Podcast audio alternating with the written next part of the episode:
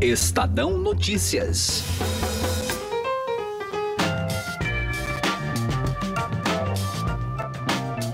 E foi assim, sem protocolos formais, numa simples carona, que a reportagem do Estadão conseguiu uma entrevista exclusiva com o presidente Jair Bolsonaro. O suficiente para ele falar sobre os mais diversos assuntos, entre eles a difícil relação com os governadores da região Nordeste, reduto onde o presidente é menos popular e onde a esquerda concentra maior poder de fogo. Bolsonaro os acusou de desunir o país. Mas o que pensam os próprios governadores nordestinos sobre essas declarações? Eu sou Emanuel Bonfim e esse é o Estadão Notícias, que hoje apresenta os principais trechos da entrevista com o presidente Jair Bolsonaro, conduzida pelo repórter Patrick Campores, também nosso convidado aqui desta edição programa ainda acolhe o relato do repórter Ricardo Galhardo, que conversou com o governador do Maranhão, Flávio Dino, que é do PCdoB, um dos principais alvos das críticas de Jair Bolsonaro. Estadão Notícias. Conheça o lado private da XP, que une a solidez financeira de uma marca global com o dinamismo de um family office. O resultado é uma experiência exclusiva, acompanhada dos melhores profissionais de investimentos do mercado e na gestão de grandes fortunas para preservação e aumento do seu patrimônio. Conte com serviços de gestão ativa de patrimônio. Por aqui, nossos profissionais traduzem temas econômicos relevantes para produtos de investimento, oferecem o acompanhamento necessário para montar uma estratégia de planejamento sucessório e consideram o cenário global como base. Acesse xpprivate.com.br. Estadão Notícias. Presidente Jair Bolsonaro concedeu entrevista exclusiva ao Estadão durante seu deslocamento na cidade de Sobradinho, na Bahia. E não é exagero dizer que a entrevista foi no deslocamento, como conta o repórter Patrick Campores. A princípio, a gente não tinha muita expectativa de render é, uma boa entrevista, mesmo que coletiva, porque o ambiente era bem restrito e também, a, a, princípio, não parecia que ia render boas imagens, porque o local era fechado. Então, isso desanimou tanto eu quanto, quanto o fotógrafo Dida Sampaio. Mas tudo começou a mudar quando a gente viu que o presidente estava bem disposto a falar ele foi levado para uma área externa para dar entrevista para os jornalistas. E no momento ali do chamado quebra-queixo, que quando os jornalistas fazem pergunta, é, eu perguntei ele se ele queria voltar muito mais ao Nordeste para inaugurar é, mais obras, né? Uma pergunta até leve assim. Ele me respondeu com uma brincadeira dizendo que se convidasse para ele para comer carne de bode, ele viria. É, logo em seguida eu propus fazer essa entrevista exclusiva com ele, ele aceitou. É, imediatamente eu entrei no carro com o presidente. Ao lado esquerdo meu estava o ministro do GSI, Augusto Heleno, e ao lado direito ficou o presidente Bolsonaro. A partir dali foram 20 minutos é, de carro até o helicóptero é, que levaria o presidente de volta até Petrolina. Foi uma conversa tranquila, o presidente respondeu todas as perguntas ali naquele naquele ambiente, naquele ambiente de caatinga, ele observando bastante a paisagem, né? ele, o Augusto Heleno também, observando as pessoas, chegou a parar para cumprimentar apoiadores, depois eu continuei a entrevista, então foi uma experiência bem interessante e também mostrando que um dia que começou desanimador do ponto de vista é, da produção jornalística, terminou muito produtivo com uma inesperada entrevista com o presidente da República. Nesta entrevista exclusiva, o presidente Jair Bolsonaro disse que governadores do Nordeste agem para dividir o país, enquanto ele trabalharia para unir. O repórter Patrick Campores relata o posicionamento do presidente Jair Bolsonaro em relação aos políticos e à população da região. Patrick, e, e chama a atenção que mesmo uma das frases é, mais importantes que ele disse para você é, é, é, ao estilo Bolsonaro, né? Ao falar desse, desse problema com os governadores de Nordeste, ao invés de recuar, ele volta a atacar, né? Governadores do Nordeste querem a divisão do país, é a avaliação do Bolsonaro. É isso, ele, ele, não, ele não recua, inclusive é, durante a coletiva de imprensa, ele disse isso, que boa parte dos governadores do Nordeste, na avaliação deles, são comunistas e que não queriam é, estar ali com ele é, e que queriam estar com, com Hugo Chaves ou com qualquer governante de esquerda que não fosse ele. É, o presidente é, Bolsonaro também questionou o fato do governador da Bahia, é, Rui Costa, não estar presente no evento. Ele disse que é, o Rui Costa, é, é, o fato dele não estar ali, ele, ele, ele, ele estava meio ensinou que ele, ele estaria correndo do povo do, da Bahia, é, usou umas palavras mais duras ali contra, contra o governador. O meu relacionamento é com o povo do Nordeste. Ninguém proibiu o governador de vir aqui. Na vez passada, quando tinha vitória da conquista, inclusive, ele determinou, né, via comandante da Polícia Militar, que a polícia não, não participasse da nossa segurança. Então, quem tem algum preconceito é ele. O governador, se, caso estivesse aqui, seria muito bem-vindo, não teria sido, em momento algum, falado algo contra ele, hostilizado, sei lá o que for. Depende dele. Agora, quem está com medo de encarar o seu próprio povo é ele e não eu. É, e estava bastante, é, aparecia bastante é, irritado com essa situação. O PT, o PT lançou a divisão, a, o vírus da divisão entre nós, como disse ali. Né? Ó, mulher, homem, hétero, aquela história toda. Nós temos ali. E você pode ver agora mesmo, estou tendo indícios, não sei se é verdade, que não serão todos, a grande maioria dos governadores do Nordeste, né, dos nove governadores, querem aí praticamente começar a implementar a semente da, da divisão do Nordeste contra o resto do Brasil. Quando entramos no carro é, com o presidente, foi o primeiro assunto que levantamos, né, meio que dando continuidade a algo que estava latente na coletiva é, de imprensa. Durante o evento, vários, é, várias autoridades fizeram questão de, de levantar essa questão da relação do presidente com o Nordeste. O próprio é, ministro, o próprio líder do, do governo é, no Senado disse que o presidente não tem nada, não tem nenhum preconceito com o Nordeste. O, o presidente também disse que não tem nenhum, nenhum preconceito com o Nordeste.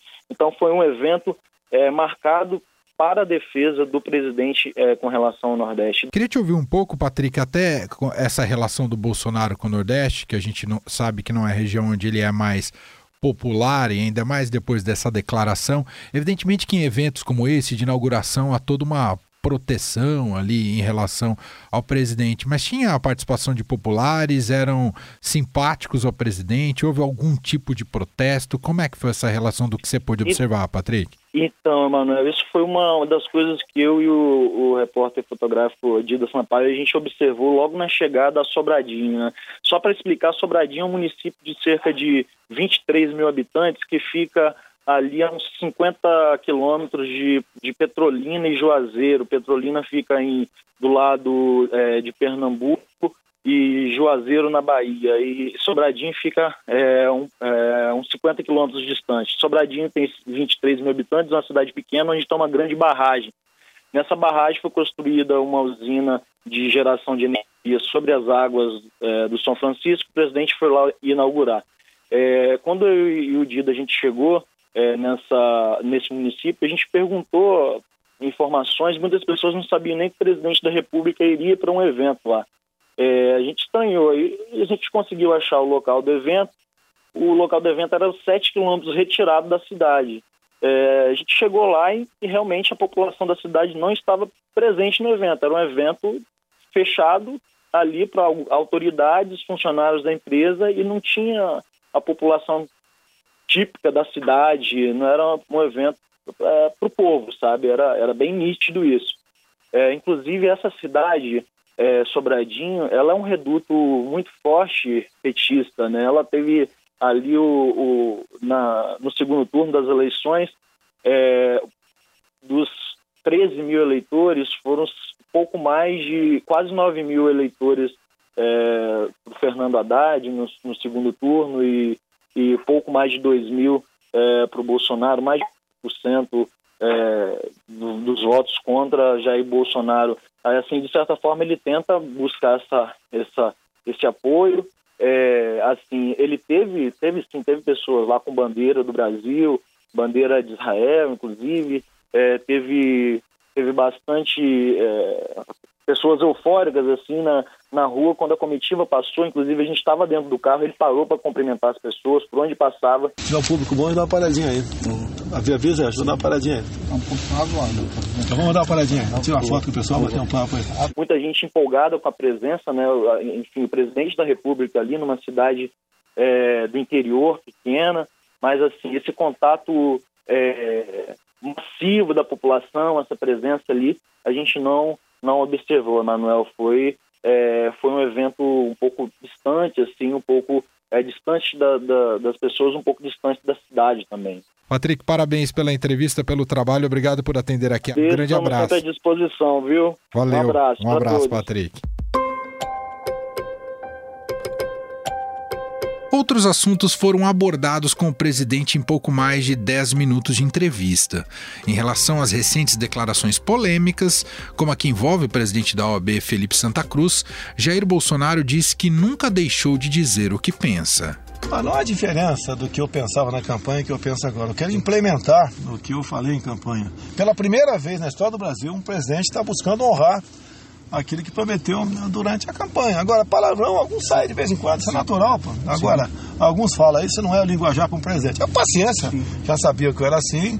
Obviamente, a gente procura se polir um pouco mais, mas acontece. Mas não vai, não me vai fazer aí, não vai me aborrecer as, essas Sim. conotações que dão quando é, a gente fala com um pouco mais de, de, de, de emoção do que com razão. Jair Bolsonaro falou também sobre as críticas que tem sofrido por causa da indicação de seu filho, Eduardo, ao cargo de embaixador do Brasil nos Estados Unidos. Não, no primeiro momento, por ser filho meu, ele foi bombardeado.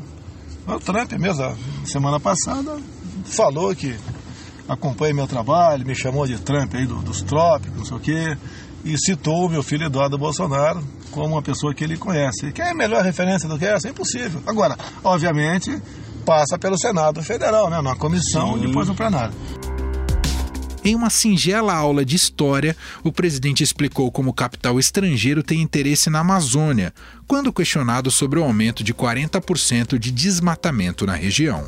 Tinha um interesse por essa área antes mesmo do Brasil ser descoberto. O que, que tu acha de uma loucura minha? Então vamos lá. 1492, o que aconteceu? Descobriram a América, não foi isso? América, lá, lá do norte. O que aconteceu em 1494, dois anos depois? Tratado de Tordesilhas. 1500, descobriram o Brasil. Ah, nem tinham descoberto por coincidência ou não, né? Ah, essa área não seria nossa. O, e o espírito aventureiro do, do, do, do, brasileiro, do português, é que fez com que nós não que, essa, que, essa, que esse tratado não fosse respeitado. Ele foi, na verdade, revogado. Né? Agora é a área mais rica do mundo. Ninguém tem. Tá à tua esquerda aqui um, uma pessoa que já comandou o Comando Militar da Amazônia, que conhece muito melhor do que eu, porque esteve lá por dois anos, ah, o, os problemas e as soluções que, que, que, que, nós, que nós temos pela frente. A área mais rica do mundo, sem comentário. Sim.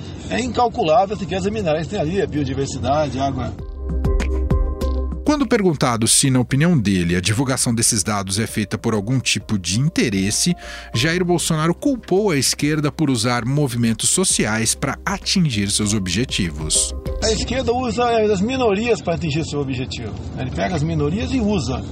Uhum. É, procure um, um afrodescendente com, com, com, a cabeça no lugar. Por que você foi beneficiado hoje pelas políticas de cota do passado? Benefício Sim. nenhum, zero.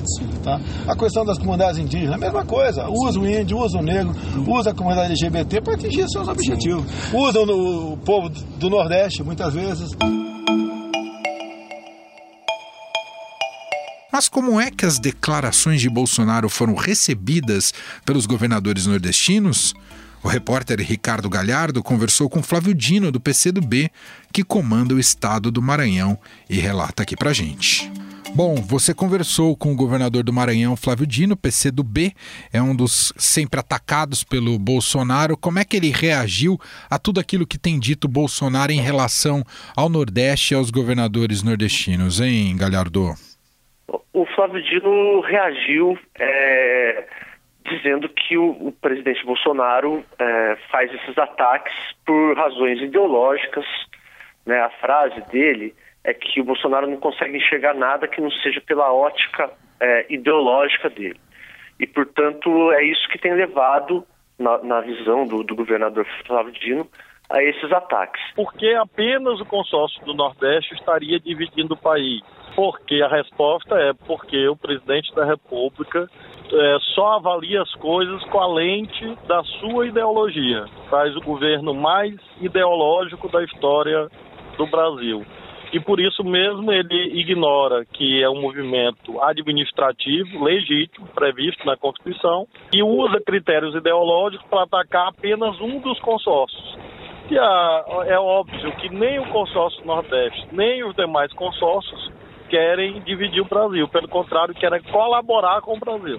Além disso, ele chama atenção para um ponto que, que vem crescendo assim nos comentários, nas rodas do pessoal é, da oposição, de que o presidente Bolsonaro é, estaria descumprindo um dos princípios constitucionais para a gestão pública, para agentes públicos, que é da impessoalidade.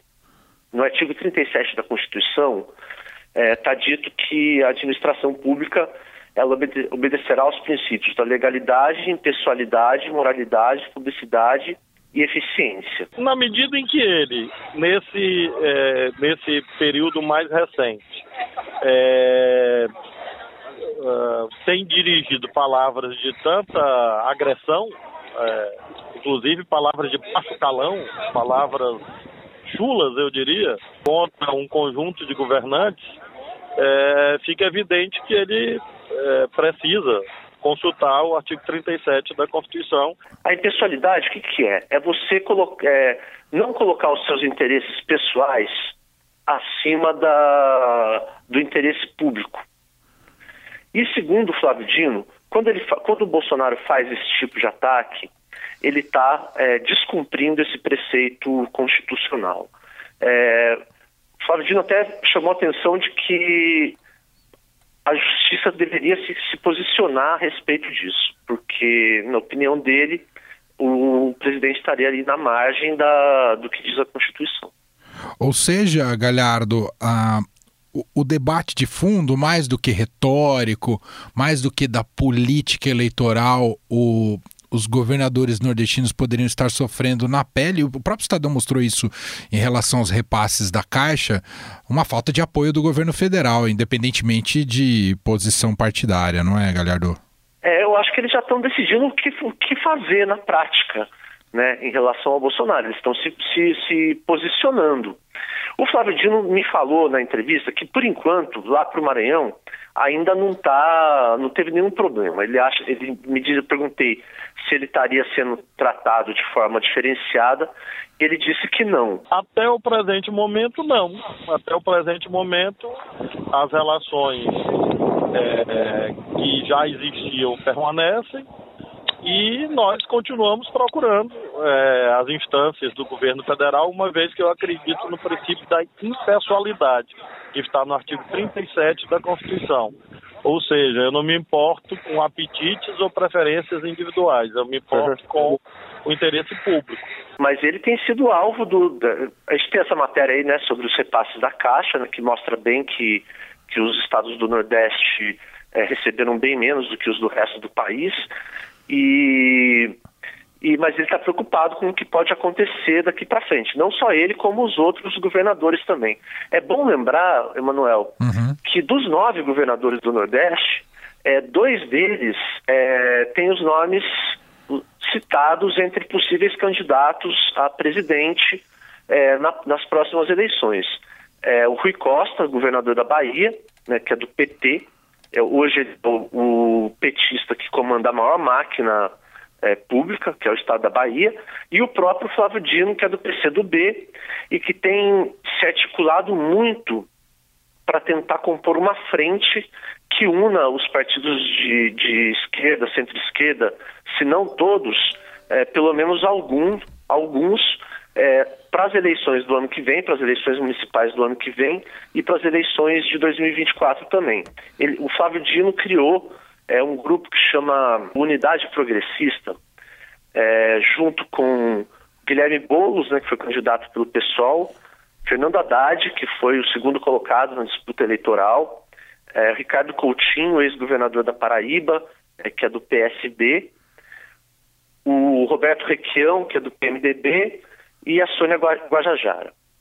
É, nesse, nesse grupo, eles estão é, conversando, é um nível de conversa que é acima dos partidos políticos, né? porque eles, é, como eles conversam individualmente, é, não tem as amarras dos partidos políticos. Então, eles estão tentando é, alinhavar é, candidaturas conjuntas no máximo de cidades possíveis para o ano que vem, para tentar, a partir daí, tentar construir uma, uma frente ou uma candidatura única que possa enfrentar o Bolsonaro em 2024. Muito bem. Tá aí Ricardo Galhardo, mais uma vez atendendo aqui ao nosso programa e falando um pouco mais da reação aí da, dos governadores uh, do, do, do, Nordeste, especialmente do papo que ele teve com o governador do Maranhão, Flávio Dino. Muito obrigado, Galhardo. Um abraço. Eu que agradeço, Emanuel. Um abração para você.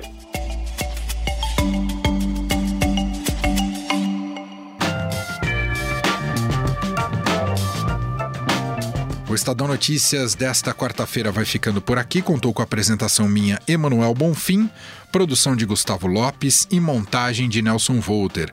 Diretor de jornalismo do Grupo Estado é João Fábio Caminuto. Para mandar seu comentário e sugestão para gente, o e-mail é podcast@estadão.com. Lembrando a você que estamos também presentes no YouTube. Você pode ouvir todas as edições do Estadão Notícias por lá, além dos demais agregadores de podcasts e plataformas de streaming. Um abraço para você e até mais. Estadão Notícias.